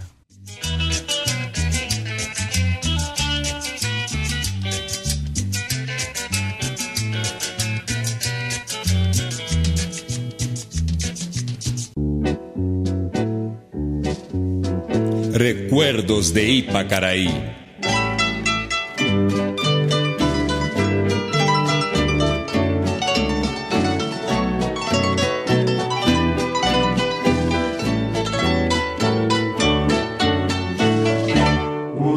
Noche tibia nos conocimos junto al agua azul de Ipacaraí. Tú cantabas triste por el camino, viejas melodías en guaraní. Vamos ahora al deporte Copa Mercosur, Peñarol, Flamengo. Bueno, Flamengo había 3-2. ganado el partido de ida 3 a 0. Así Sí. que Peñarol tenía que, para empatar, para ir a penales, por lo menos una diferencia de 3 goles. Cuando termina el partido, Peñarol gana 3 a 2. ¿Y por qué se ustedes lo que pelearon, entonces? Y parece que un muchacho de Brasil lo carga a un delantero de, de Peñarol. Y comienza una bataola infernal. Dos de los brasileños resultaron heridos, tuvieron que ser asistidos por los médicos. Una pelea infernal donde todo el que pasa por allí pega y cobra, aunque no era fin de mes. Acaba de sin duda, alguna decisión de, de las autoridades de la Confederación Sudamericana. Ahora van a ver ustedes cuando la cámara llega ahí. Miren, miren ustedes, miren. El túnel. Cómo tratan de ingresar y cómo es muy difícil calmar a los jugadores titulares y suplentes de Peñarol. Y sigue la pelea. Bueno, ahora el que perdió es el que pasa a la final, por esa diferencia de goles. El que perdió, sí, claro, Flamengo. Sumó cinco y los otros tienen tres. Y acá está la torcida del Brasil, que estaba custodiada por efectivos de la policía de Montevideo. En un pero principio la policía muy pasiva. Sí, un escándalo. Uma curiosidade, né, desse duelo aí pela semifinal, que inclusive é, Flamengo faria a final contra o Palmeiras, né, no que seria o seu último título continental, é, é que justamente a semifinal é, que o Verdão passou foi contra o São Lourenço. Então foi outro duelo repetido. E eu me lembro que foi pós Palmeiras e Manchester, enfim. Isso, é, aquele, aquelas semanas me lembram muito a memória e você, enfim, tocou com muita felicidade nessa, nessa lembrança. O time voltou do Japão ali bastante com mais dúvidas do que certezas, conseguiu eliminar o seu o São Lourenço, um bom São Lourenço com até com autoridade, partiu para a final com o Flamengo, teve um, um, jogo de ida ali com bastante emocionante, mas saiu com derrota. E no jogo da volta, quando o placar ali apresentava de repente a chance de um terceiro jogo, que talvez aconteceria lá em janeiro, talvez de, de 2000, o Lê enfim, de boas lembranças flamenguistas, fez o terceiro gol e sepultou a chance de título palmeirense ao final daquela temporada. É porque o jogo foi em 20 de dezembro, né? E, e o pessoal reclama de calendário atualmente, né? Mas é, dois dias depois, no dia 22 de dezembro, teve a terceira partida é, da final do Brasileirão entre Corinthians e Atlético Mineiro que garantiu aí o tricampeonato do Timão. Sim, sim. E foram semanas bastante agitadas aqui em São Paulo e, e naquela época o calendário era mais surreal do que é agora. Bem mais. E Doug, eu lembro de uma entrevista do Lugano, quando já estava no São Paulo, né? Sim. É, que falou né, que esse foi um jogo marcante para ele. Que é uma coisa que ele não, não declara é, com tanta frequência atualmente, mas que ele era torcedor do, do Penharol quando sim, pibe, né? Sim. e ele falou que esse foi um dos jogos marcantes dele, até porque depois ele teve a coincidência de jogar com o Fabão depois, ser companheiro de zaga no São Paulo, e o Fabão estava no Flamengo nesse jogo. Estava na treta nesse estava jogo. Estava na treta, é, mas foi algo muito forte, assim, né? Foi não foi nenhuma briga, né? Porque o Flamengo quase não reagiu, né? Tirando um ou outro jogador ali, o Klemer, o Célio Silva, o próprio Júlio César, que era o goleiro reserva. goleiro pra, reserva, pra, sempre ele. Para fortalecer o folclore aí do camisa 12, né? Sim, sempre. De aguentar. E... Mas foi uma barbárie, assim, né? E o... Eu li os relatos é, da época, né? Se, se, lembrou muito desse jogo, né? Sim. Até pelo o, o clima de guerra que estava uhum. previsto por conta do jogo de ida no Maracanã. É, mas que o, o time de futsal do Penharol tinha sido homenageado no intervalo e estava ali esperando. Nossa, mãe do então, céu. Então, não, não que foi uma briga entre é, 18 contra 18. Tinha então... quase o dobro Caramba. de uruguaios. 36 e, contra 18. E aqui, assim, é, fica também é, um reconhecimento assim do, do Penharol de tentar mudar né, esse estigma, porque é, tirando o comportamento da torcida, que é algo que o, o clube é, não tem tanto controle assim, mas os jogadores achei. mostra um amadurecimento, né? Porque eu esperava já pelo pior, com, a eliminação iminente do, do Penarol. Mas no fim ali só teve um bate-boca, tudo não foi. Um pequeno sururu ali no final, não mas. Foi, não, não, foi a maiores, assim, né? Sim, sim. E... É, então. É, é, assim que tem que ser, né? É, não alô Penharol, como tinha essa carga negativa, né? E até no caso, nesse jogo 99, um dos meus ídolos de infância, o Pablo Bengotia, que teve uma, uma atitude bem infeliz, assim, é, né? que Ele que começa com a tangana. E que condiz com a sua, com a sua alcunha de ele é professor, pois né? É. Que é mais Não, e, ele que, né? e ele que sempre foi um cara mais tranquilo, Isso, assim, sempre muito do que a, a, média do, dos jogadores uruguaios. É, ainda mais no, naquela época com muita coisa do, do, do, do aguentar em tudo é. mesmo, inclusive no, no choque que, que se deu ao fim e ao cabo do jogo, né? E acho que bem me lembrar e lamentar a postura dos torcedores, que, enfim, com mais um caso de racismo de alguns torcedores do Penharol ali, que foi pego ali na, nas filmagens da, da TV que transmitiu o jogo, acho que, enfim. E, e, e assim, para mim a, a, solução é muito mais simples, viu, viu, Douglas? Eu, eu sou favorável de que o, o, a pena tem que ser individual.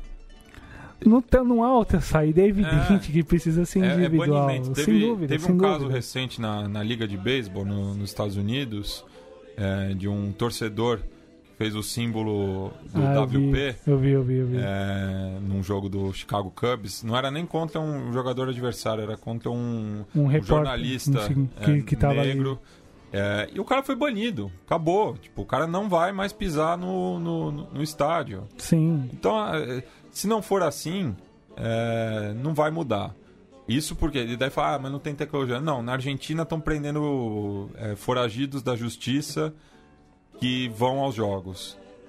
E na boa, esses é. estádios novos, ainda mais o questão do Penharol, óbvio que tu tem uma estrutura sim, tecnológica sim. bastante avançada para reconhecer.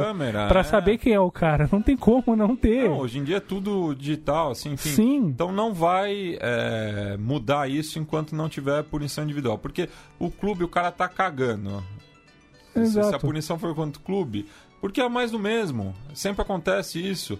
Imagina agora, o Penharol vai jogar três jogos com portões fechados no campeão del siglo. Sim. É, mas não vai mudar, porque vai voltar, vai continuar esse comportamento tóxico. Pois é, e aí a reprodução dessa lógica vai se dar não em tese contra brasileiro, mas contra colombiano, contra sim. venezuelano, dependendo do sorteio. Ah, e pode até voltar contra brasileiro sim, também. Sim. É, mas mas é, é isso, né? E, e os jogadores têm que dar o exemplo né, nesse caso também de, de se posicionar, de chamar é. também a, o, a parte que lhe cabe nessa disputa, é importante Sim. também. E aí, enfim, num, ainda mais num contexto de, de, de tanta tanto distanciamento de, de, alguns atores importantes naquilo que a gente concebe como futebol, é. seria importante, ainda mais num elenco experiente do, do Penharol, se posicionar também contra isso, né? Sim, mas é, ainda tem muita omissão. Ah, meio, demais, né? demais, demais. E, bem, já que estamos falando aqui do, do caso uruguaio, né? Vai ter clássico esse final de semana. O primeiro disputado na Nova Cântia é, do Mancha. E também li, acabei de ler agora no Twitter que não vai ser permitido a entrada de mascotes mirins na entrada das equipes, porque esse jogo está sendo tratado como uma questão de é, segurança, não vou falar nacional, interna.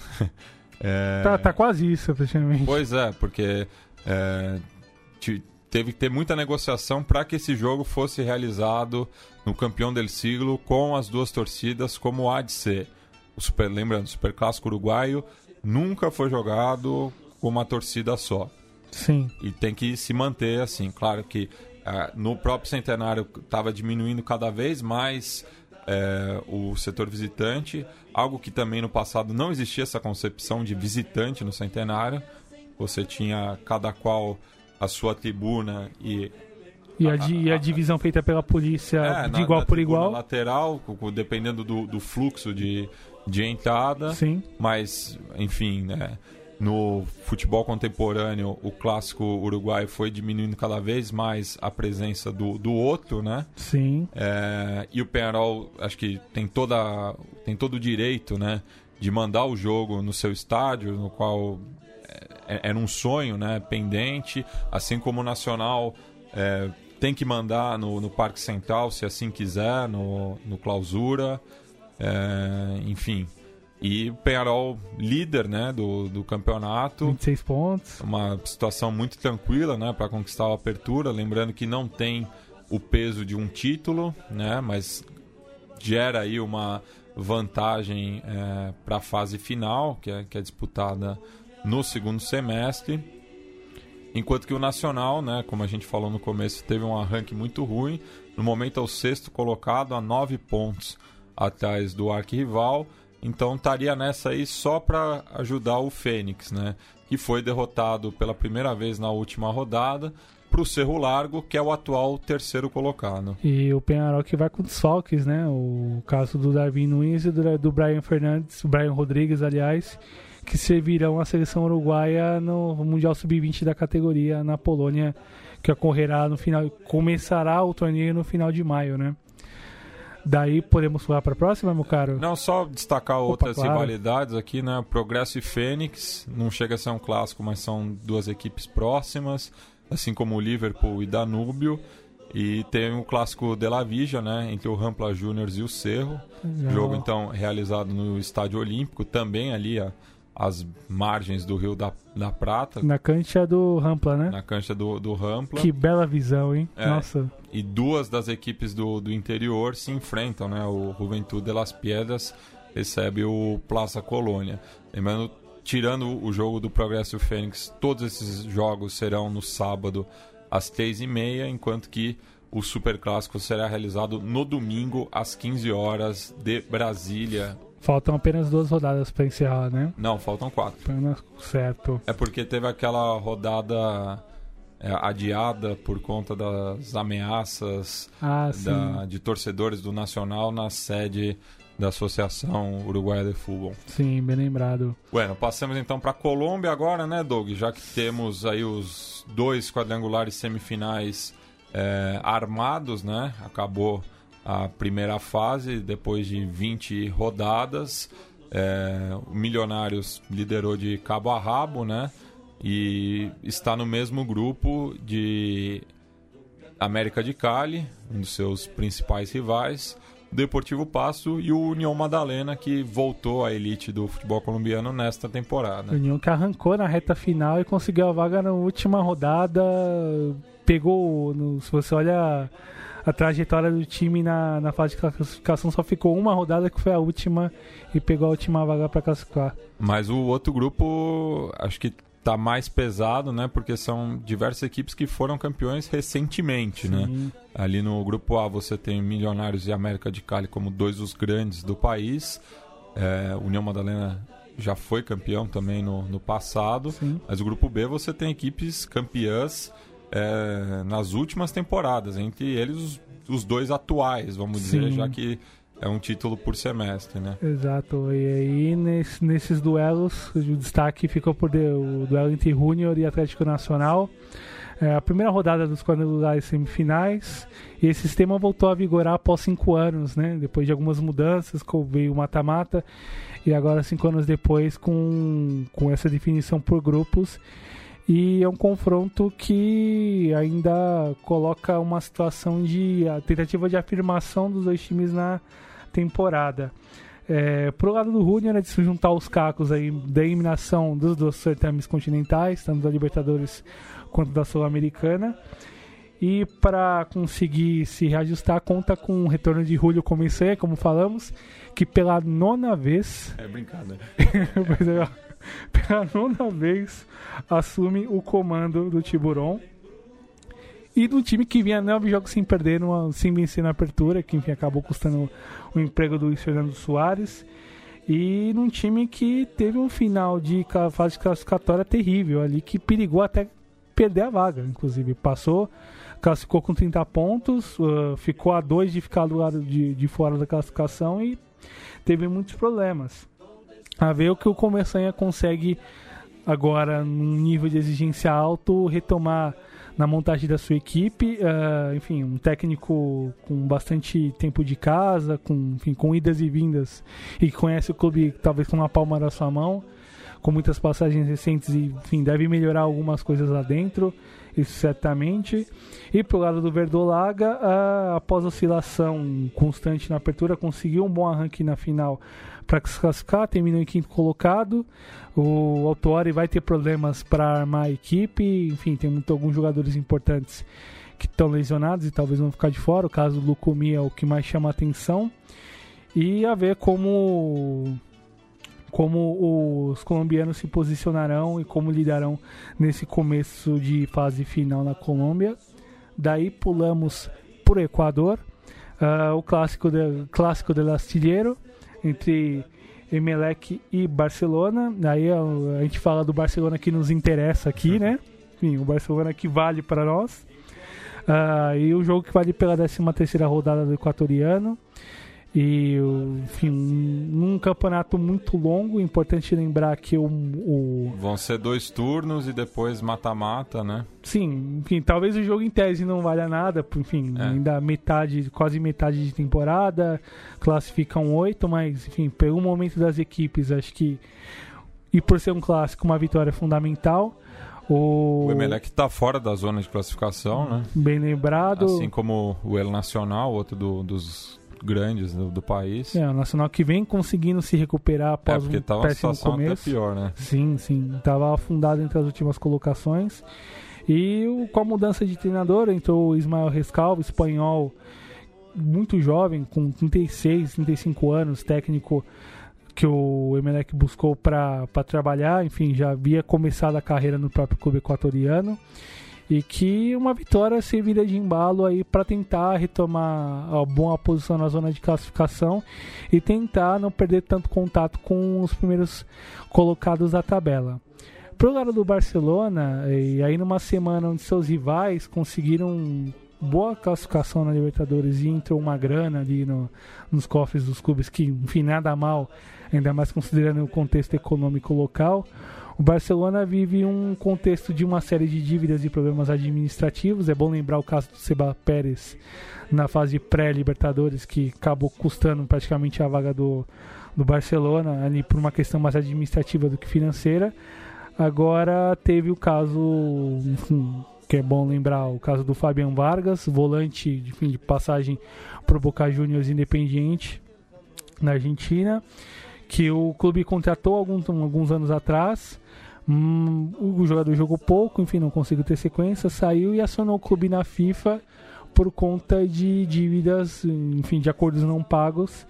E houve uma suspensão da, da federação, enfim, após uma, uma recomendação da FIFA em relação ao clube. O clube foi suspenso, tendo que pagar uma grana para o jogador, o que acaba impactando também um momento administrativo e financeiro que o clube vive, que não é dos melhores. Lembrando que o, que o clube, apesar da boa classificação na tabela, o time é terceiro colocado, está três pontos do Dependiente Del Valle, que é o líder.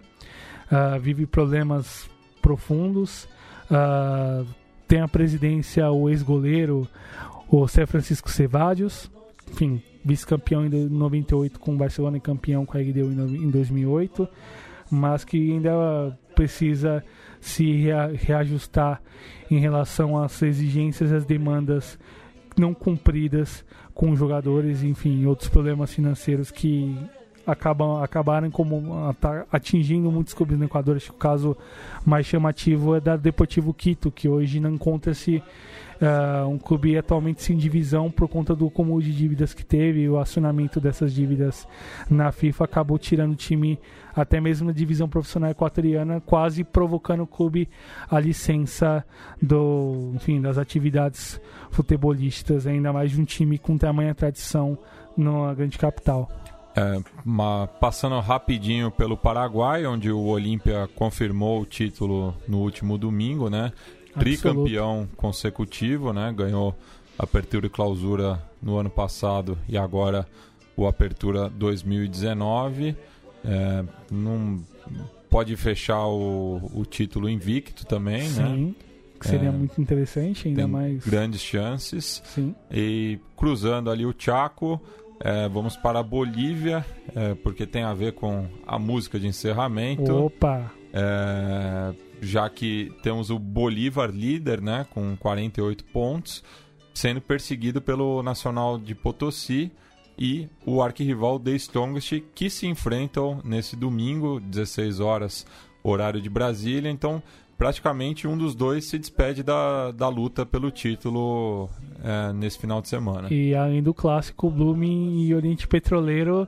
Enfim, o ali tá, disputou bastante ali as primeiras colocações, agora tem quarto e uma vitória pode, digamos, dependendo do, do, dos resultados aí na tabela, bagunçar de vez essa reta final de campeonato boliviano que está bastante agitada e interessante também. Pois é, porque enquanto estamos gravando, o Bolívar está empatando em três gols com o Real Potosí.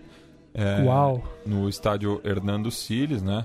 Lembrando né, que o, o jogo entre o Nacional e o Strongest será realizado no Victor Agostinho Ugarte, é, a 4 mil metros é, em relação ao nível do mar. No topo da montanha. É, pois é.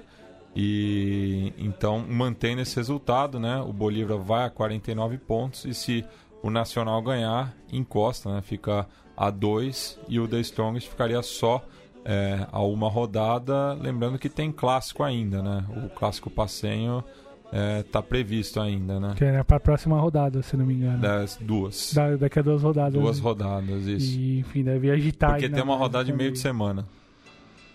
É, é o, o, o, Apertura Boliviano tem dessas coisas, assim, é, é. natural.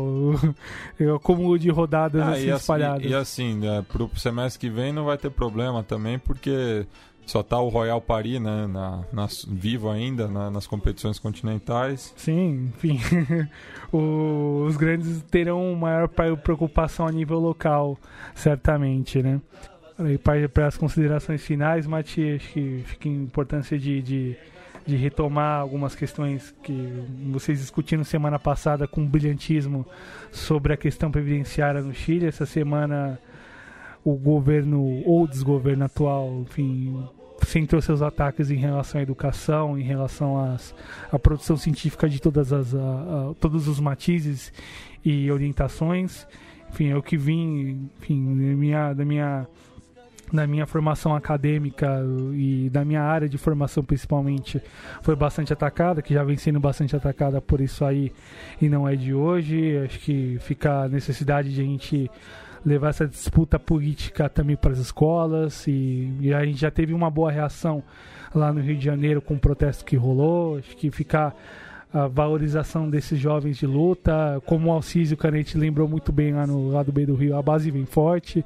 Esse é um bom alento considerando o futuro de bosta que se nos, que se nos apresenta no horizonte e, e o legado legado disso aí, enfim, vai perdurar durante algum tempo, mas vai valer muito a luta política que a gente vai fazer do lado de cá e é com base nela que a gente vai orientar todas as nossas forças e pensamentos em prol disso, sobretudo, para que o futuro, que o presente já desgraçado se torne menos amargo e o futuro um pouco mais positivo.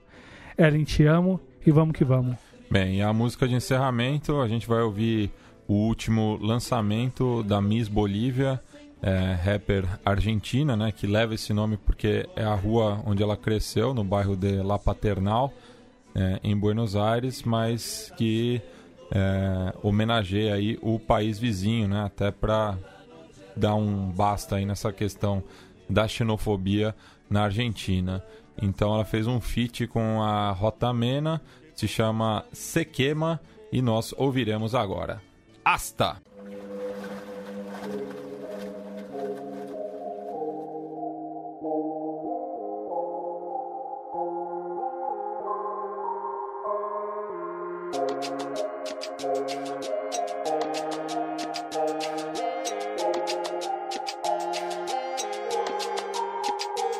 Ya me cansé de que te metas ya me cansé de que me digas que esté quieta, que sea dócil, tranquila, discreta, de que te asustes cuando mostramos las tetas. Usted me quiere así, fina y completa, solo si se me respeta. Meta y meta dándole a la dieta para la figura escultural y la silueta. Pero ando por otro camino, más bien ando por otro planeta. Así que sube la bragueta, cabrón, porque hoy no traje bragas, traje la escopeta y te meneo y muevo el culo como poeta. Hago poesía de las nietas, de todas las brujas que nunca pudiste quemar como paga efectivo tarjeta. Se quema, se quema y ya no lo van